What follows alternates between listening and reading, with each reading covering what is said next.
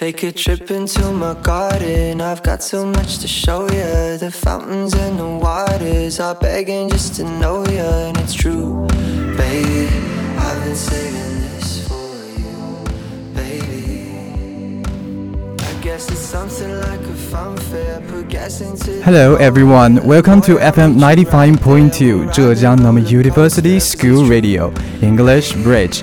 I'm your friend Nevis. How's it doing recently, mate? Playing games or your dorm or play games with your mobile phone in the library? Just a joke. But we can't deny that we are somehow obsessed with the thing that we either love or hate. Yes, smartphone. According to tech firm Asurion, each and every one of us checks his or her phone roughly 80 times per day. At this point, if you make if you can make it more than 30 seconds without checking your phone, you are practically a superhero. Let's be clear, this isn't good. Spending too much time hunched over your screen can give you the tech neck, which means chronic upper back and neck pain, a minimized attention span and, according to research out of the University of Granada, even lead to weight gain. So next time you are standing in the checkout line at the grocery store and have 46 seconds to kill, don't check your Weibo. Instead, try one of the best ways to amusingly pass the time without your smartphone, which I've compiled right here for you. Number one is zone out.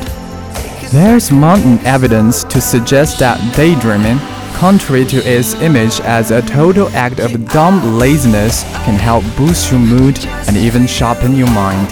So go ahead, imagine yourself on a beautiful journey with your beloved one. Trust me, time will be killed like the running water. Number two is read. Books, magazines, newspapers, remember those? Now, let's do some math. First, take a speed reading test. You can find three options online fairly easily. If you are anything like the average Chinese, I mean, you clock in at 200 words per minute. Next, figure out how much time you spend waiting per day. Between waiting for your commute, your lunch, your class, you can easily spend north of 30 minutes per day just standing around. Instead, dedicate that time to powering through some prose. Number 3. Listen to music. It's hard to believe, but before cloud music and Google Music appended music industry, people used to download their music. Here's the thing that's still possible. You don't need an internet connection to stream your favorite tunes. In fact, a Walkman or MP3 is just enough for you to have a bathing of music. Number 4. Meditate. Meditation can help slash stress, improve blood flow, and amplify overall feelings of happiness. And although common depictions of meditation feature people sitting sukhasana, know that you can also meditate while standing.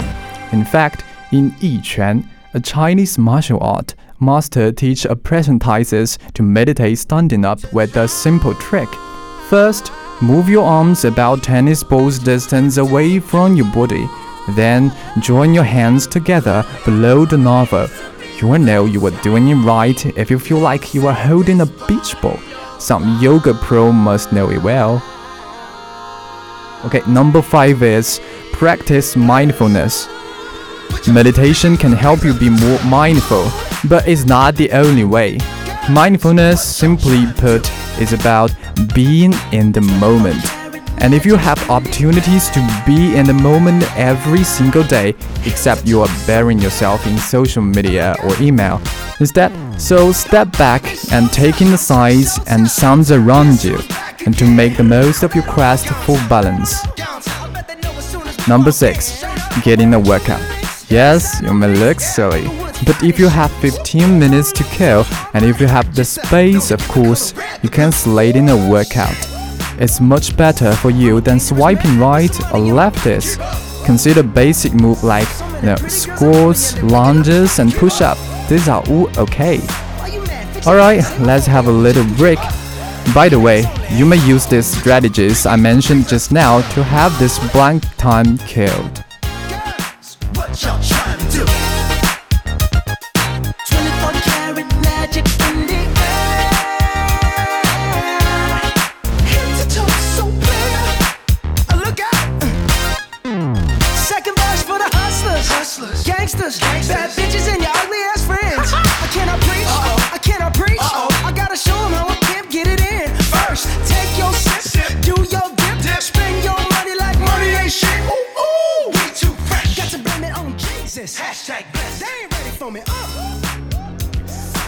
Welcome back. Here's still Nevis program. How to kill time without a smartphone.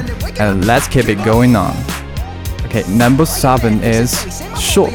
Yes, point of sale wares can be gimmicky, but a keen eye can also turn up gems. Did you know, for example, that Starbucks switches up their selection by season? Come Wu-Tang, keep an eye out for the truly decadent pumpkin madeleines. Or that at H&M, the only place you can pick up collared ankle socks, a must-have for balmy summer days, is at the checkout line. Number 8. Meet a stranger. Waiting around is a perfect opportunity for you to hone your conversation skills. To strike up a chat with a stranger. You may end up pleasantly surprised by a riveting conversation, or you may end up mind-numbingly bored. In which case, hey, you only wasted a few minutes.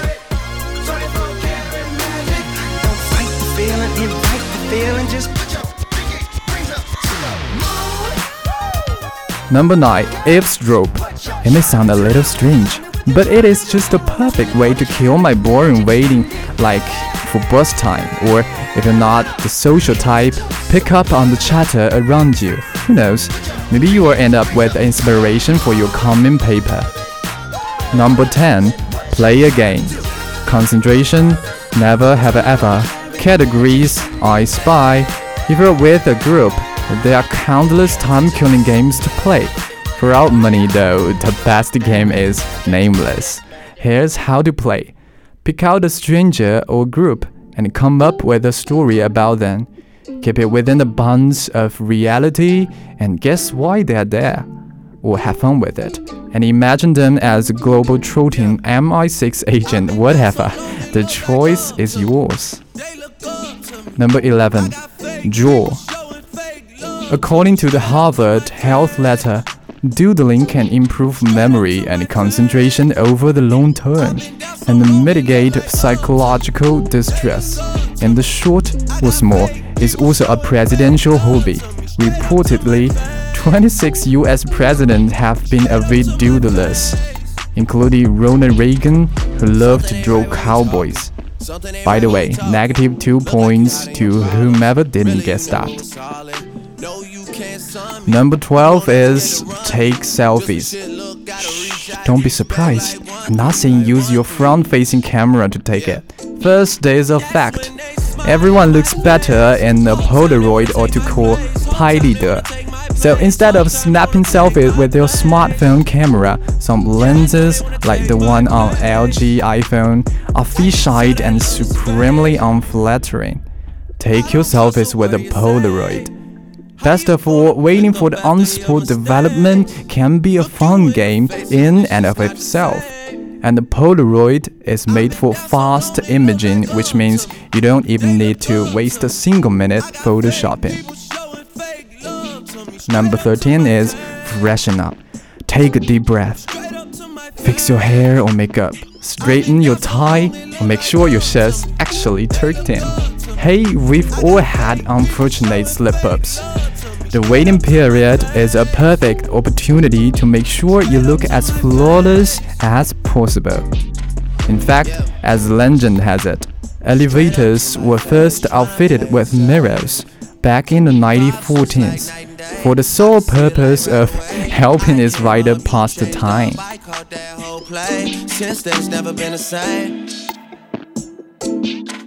best when they smile in my face. Whole time they wanna take my place. Whole time they wanna take my place. Whole time they wanna take my place.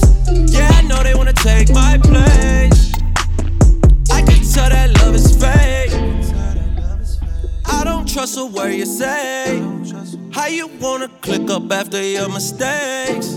Look you in the face and it's just not the same. I've been down so long it look like up to me. They look up to me. I got fake people showing. Number 14. Reorganize. There's a good chance your wallet or purse isn't as organizationally optimized as it could be. Like you know, crumpled receipts and loose objects are frequent culprits. Take the time to set up a system to ensure you know exactly where everything is at all times. And hey, it'll save you time down the line, especially once you get to the register. By the way, I think reorganize is not simply, as I said, to clear up your belongings. It is also about arrange or put your common work in order. In fact, another kind of deep thinking, I guess. Number 15 is do some journaling. Recall to my childhood, nearly everyone used to keep a diary. They keep who they love or who they hate in their secret booklet. More than a penny for your thoughts, you can begin to understand the inner mechanics of your mind just by simply jotting down your ideas. Now, many writers have credited their journaling routine with uncovering hidden stories and wisdom in their day to day lives that may have been otherwise lost in the fog. And I think when you grow a little older, the booklets you read again might be a smiling experience to you. Number 16. Compulsorily check your watch and impatiently tap your fingers and toes because if besuited men in the financial district are any indication, the more you transparently project your impatience and boredom, the faster the time goes by. Alright, and the last one is mom. Yes, it's technically giving up, but at least you're using your phone for a higher purpose. Like what's more, according to a study in the Proceedings of the Royal Society B Biological Sciences, when you hear your mom's voice, your oxytocin, that's the hormone that helps less stress, receptors go into overdrive. So listen to your mother, who more often. Every mom knows the strong kinship with her child but sometimes it does need an expression like this. It may not be related to like killing times or anything, it is just a thing you need to do. And that's it.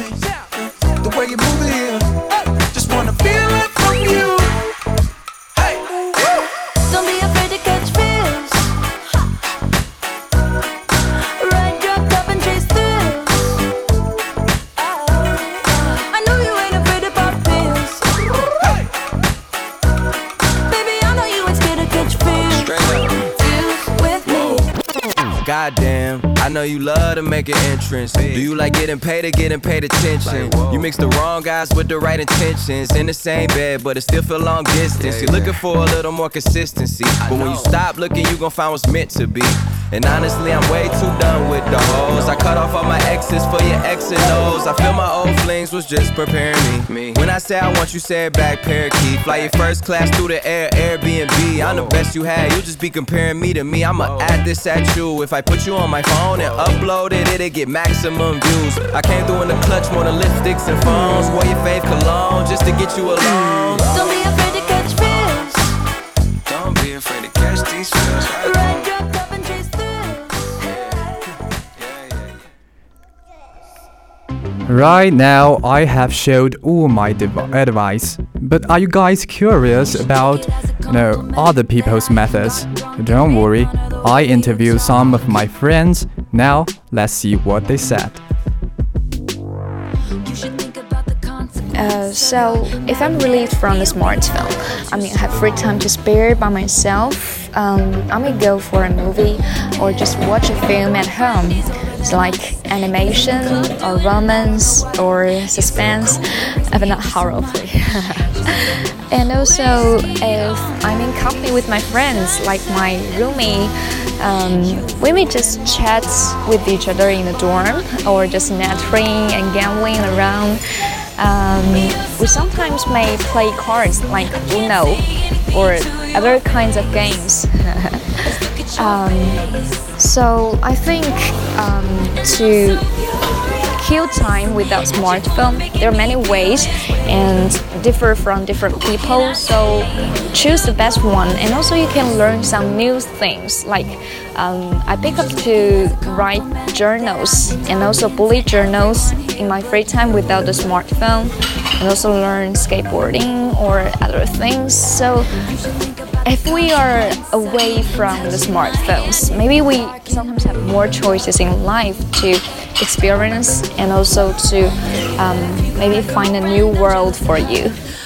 So that's a good thing. I think for everyone to try, maybe to for start from an hour and then to two hours, three hours, and just step by step.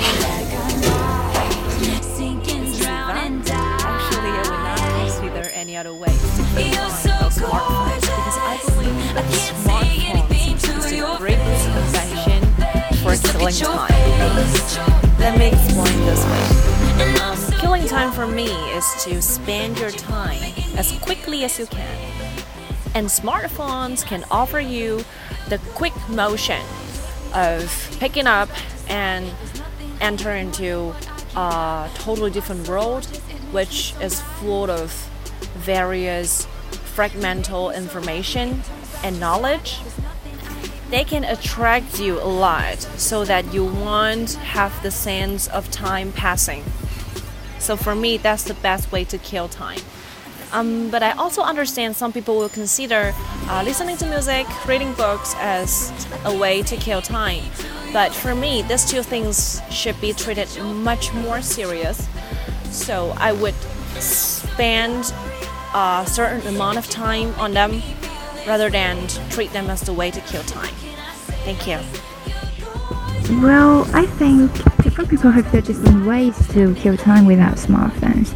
And um, it depends on what you like to do and um, what stage of life you're in.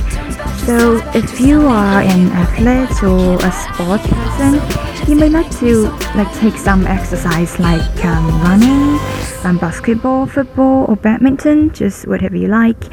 And um, if you are outdoors, then you may not have the energy to do this kind of activities. So you may prefer to take a walk or like um, go to the square to dance. And um, uh, personally, for me, I'm not that into sports, so I may just grab a book to read or chat with my roomies, maybe about um, some hot issues or our common interests or some um, interesting TV series or like um, dramas these days. Yes, something like that. Yes, yes, we're the first ones to admit that smartphones are amazing. Nowadays, a smartphone can often times replace a camera, notebook, e-reader, music player, GPS navigators, or who knows what else. Every by giving all those functions to a single device, we are just begging for distraction. And think about it.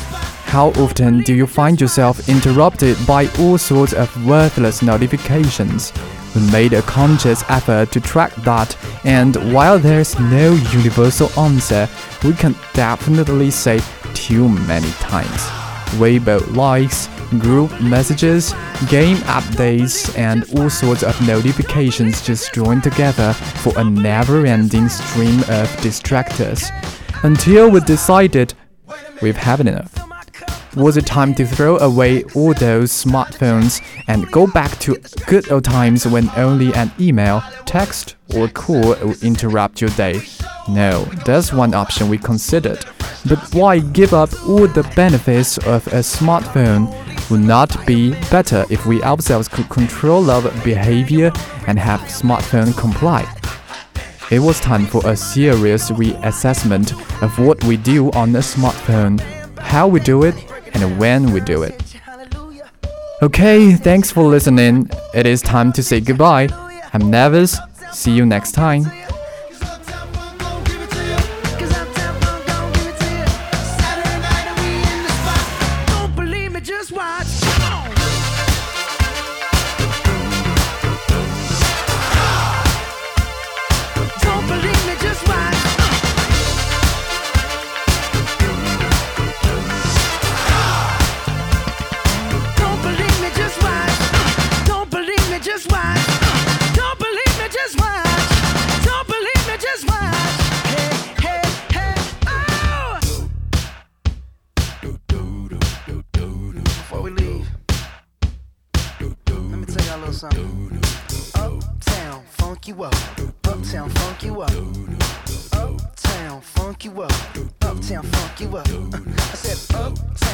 funk you up. Uptown funk you up. Uptown funk you up. Uptown funk you up. Come on, dance, jump on it. If you sunset and flown it, if you freak dead and own it, don't brag about it. Come show me. Come on, dance, jump on it. If you sunset and flown it, well it's Saturday night and we in the spot.